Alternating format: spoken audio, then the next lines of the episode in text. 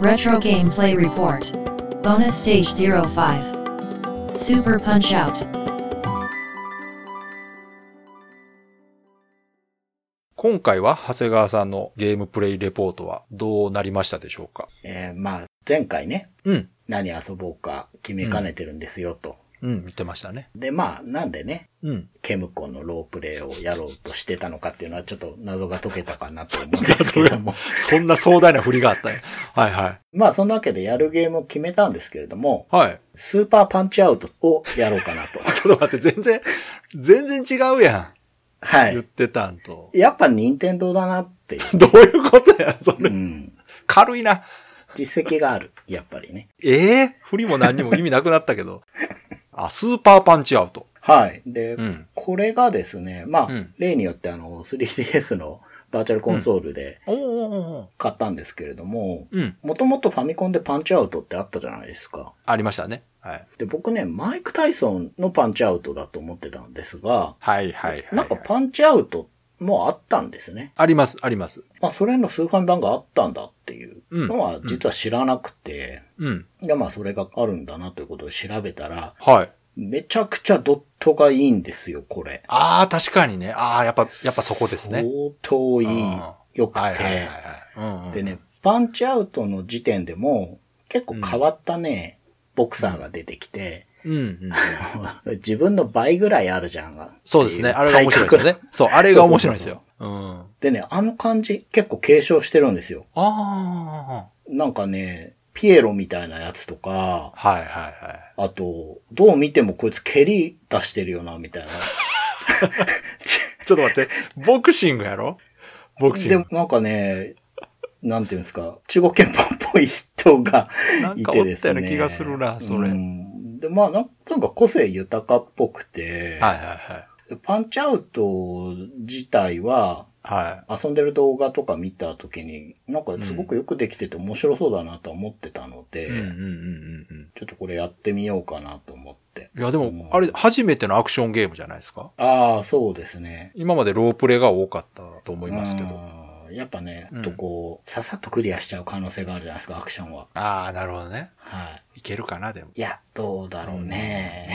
うんこれは難しいんじゃないかなっていいう。やでも、長谷川さんほら、スプラッターハウスクリアできる人やから、いけちゃうか いや、な。それは、でもまあうんスプラッターさん横スクロールだ。これ奥だから、こいやれ。スクロール方距離という向かそこ問題いや、なんかあー結構やっぱ癖がありそうだなとそう思っって。すかうーん。まあ、多分ゲームとしてもちょっと珍しいんですかね。もともとはなんか任天堂パワー書き換えようああ、だそっうやたっみたたかいなな。。ちょっと珍しそうだなって。実はね、これと、うん。、スーパーファミコンウォーズと 迷っていたんですがスーパーファミコンウォーズは長いですよ、多分。そう。うん。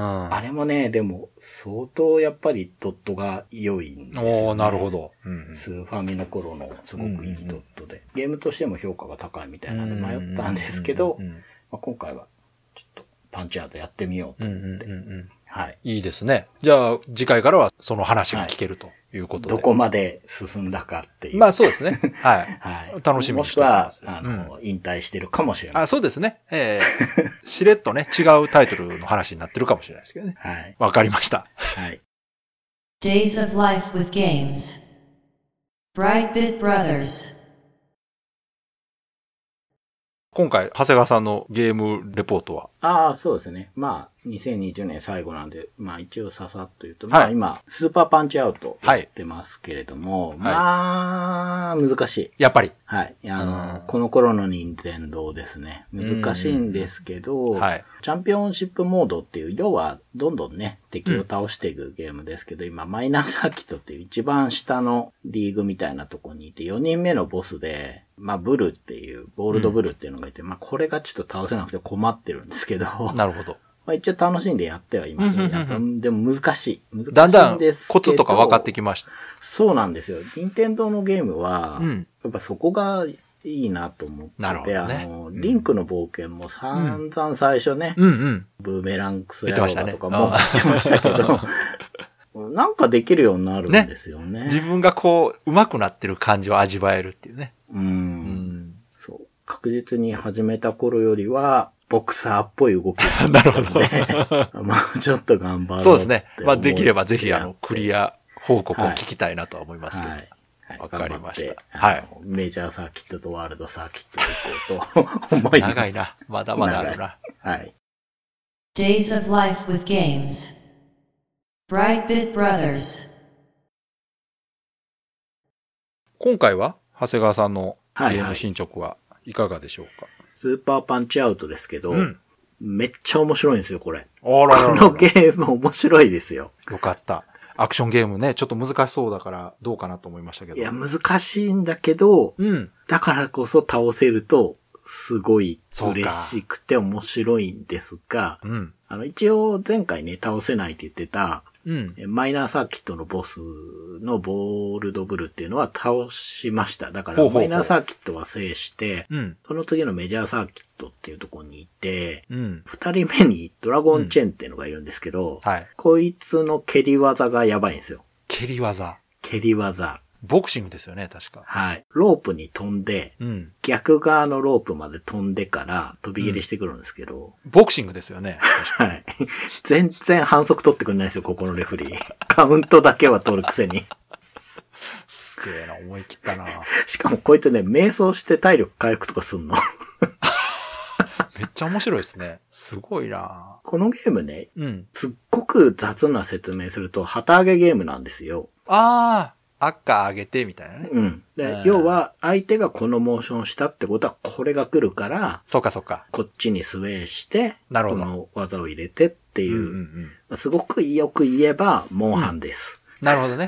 うん。相手の挙動を見てうん、予測して。うん。で、その予測の中に面白いのが、うんセコンドのセリフっていうのがあるんですけど、へえ。これね、吹き出しが出るんですよ。うん。横に。うん。で、相手のセコンドが、うん。相手に対して、うん。ガンガンやっていけとか言うんですよね。ほうほうほで、キャラクターの中にはそれによって、ちょっとアクションが変わるやつがいるんですよ。う。うん。で、このドラゴンチェーンっていうのが、3連続飛び蹴りみたいのしていくんですけど、うん。それがね、なんかね、漢字4文字の技名をセコンドが言ったりやるんですよ。うんうん。でね、さっき言ったね、瞑想で体力回復するのも漢字4文字で指示するんですよ。ほうほうほう。で、これがね、 結構見間違えるの。あ、瞑想だと思って手出すとね、飛び蹴り食らったりとかしてね。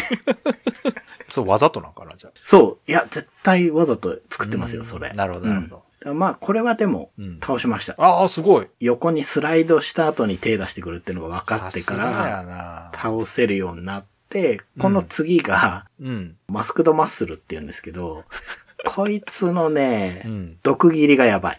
ボクシングですよね、だから。はい、ボクシングなんですが。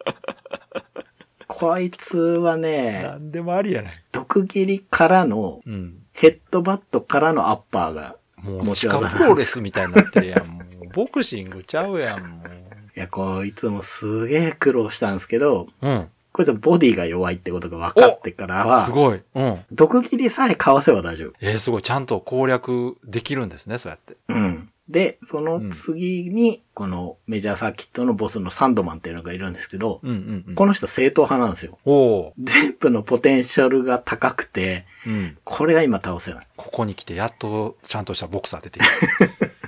ちゃんとしたボクサーが一番やっぱ強い。そうです。いいですね。うん。じゃあ今、そいつをそうです倒そうとしてるとこ。頑張ってやってるところああ、すごい。やりごたえありますね。うん、これはね、ちょっと時間かかるかもしれないけど、いやいいですよちょっとね、全部倒すとこまで行きたいけど、ちょっと僕の年齢的にもう、厳しいんじゃないかなっていう。いやいや、あの、スプラッターハウスをクリアした時の気持ちを。それ若い時だから。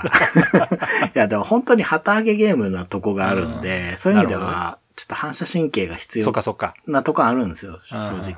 うん。いや、ぜひね、クリアしてみてくださいよ。はい。面白いんで、おすすめです。 Days of Life with Games. Brightbit Brothers. じゃあ今回は、ちょっと伸ばし伸ばしになってた長谷川さんのはい。ゲームレポートはい。の方お願いします。まあ、スーパーパンチアウトやってまして、はい。メジャーサーキットのボスのサンドマンが、もうんう、めちゃくちゃ強いって言ってたんです けど、 言ってましたあね。の、1日に20戦を目安に、6日ぐらいかか って、ごい。えー、倒しました。だから130戦目ぐらいですごい。倒しました。夜中にね、倒して、もう一人、暗闇でガッツポーズでしたけど。いやー、倒せた。いやーもうめちゃくちゃ面白いな、このゲームと思って。あーそうですかもうすげへえー悔しいんですけど、うあの、本当に最初サンドマンと戦った時は、ん。うん。向こう全然体力減らないでこっち3回ダウンさせられるみたいな感じだったんですけど、うん、うん。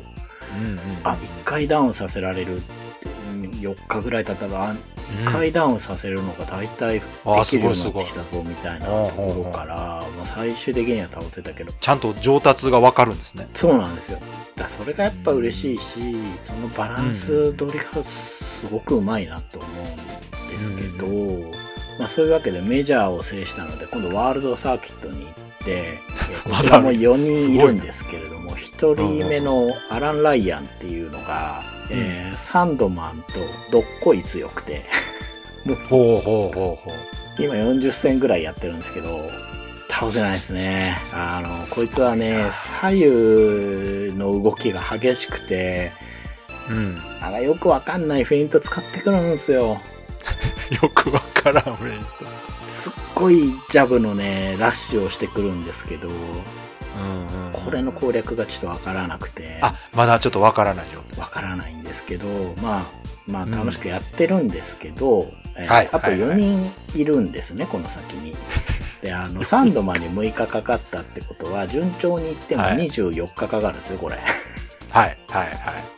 でどうもワールドサーキットの奥にまだいるっぽいんですよ、ほうほでう。そうなるとこれもね3ヶ月計画とかになっちゃうので、 えーまあ一応ねサンドマン倒したっていうことで、まあ、今回で一区切りということで、まあ、どっなるかほど。でねワールドサーキット制したとかあれば、はいその時はちょっとお伝えしていくって感じで、まあこれ続けはしますが、ちょっとレポートとしては、スーパーパンチャートはとりあえずメジャーサーキット制しましたということで、うんうんうん一区切りということにしようと思いはまい、す。わかりました。はい。はい。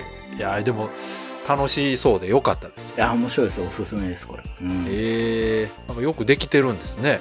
きてる。なんか、ね。そんなにね、もう本当にやることないんだ けど、だんだんボクサーっぽい動きになれるんですよ。楽しいですいよ。や、いいですね。それでやっぱ上達が感じれるっていうのはね、うん。いいゲームの証拠ですから。はい。うんじゃあまた次回ははい新しいゲームにはい。するということで。はい。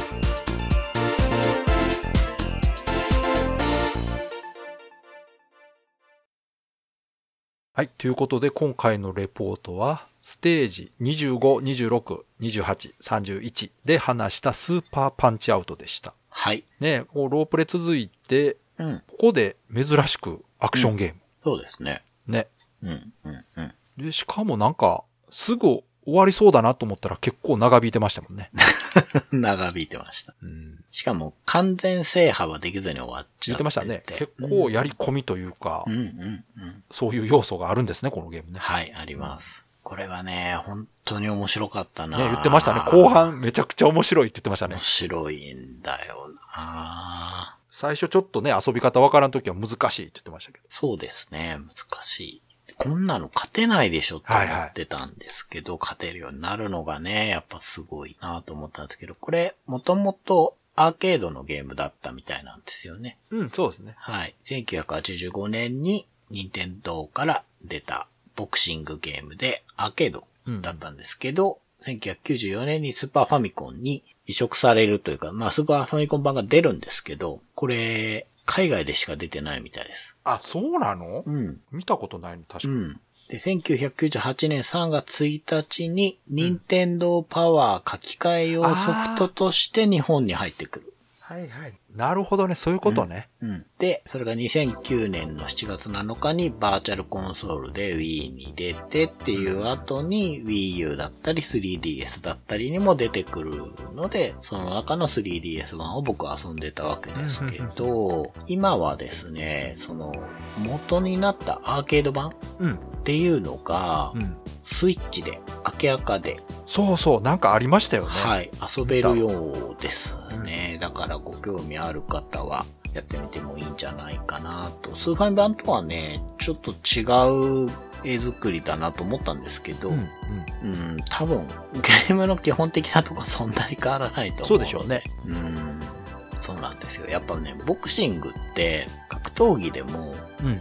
腕しか使わないじゃないですか。うんうんだからそこまでこう、動きが多くないというかね、そうですね。やれる選択肢が多くないんですけど、そういうスポーツでここまで面白く遊べるっていうのが、なんか未だに不思議ですね。やっぱあれじゃないですかね、話聞いてても思ったんが、うん。最初、長谷川さんがその難しいって感じたけど、はい。敵の行動パターンが分かってきて勝てるようになったら面白いっていううね、ん。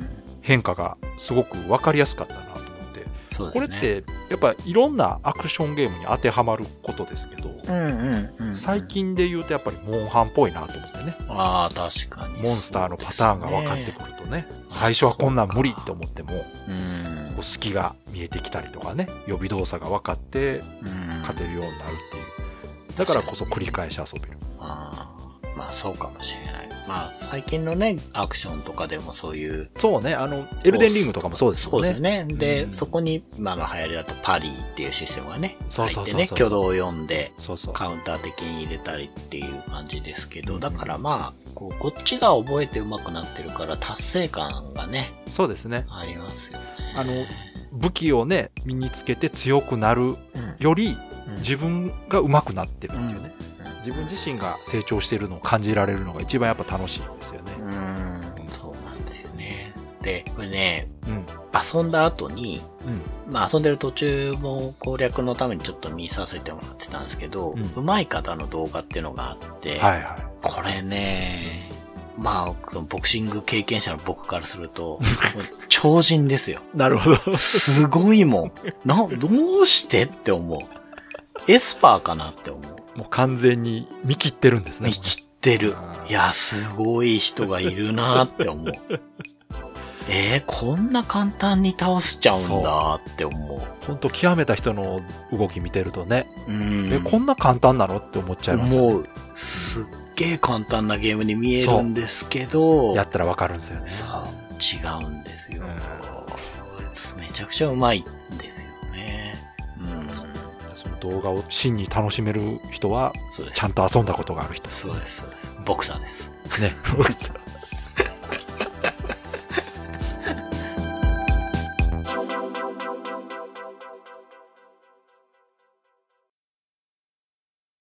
この番組はブライトビットブラザーズという番組のエンディングコーナーレトロゲームを遊んでその感想を話すレトロゲームプレイレポートをタイトルごとに1本に再編集したものです本編のブライトビットブラザーズでは他にもたくさんのレトロゲームについて話していますレトロゲームプレイレポートを聞いて気に入っていただけたなら本編のブライトビットブラザーズも聞いていただけると嬉しいですよろしくお願いします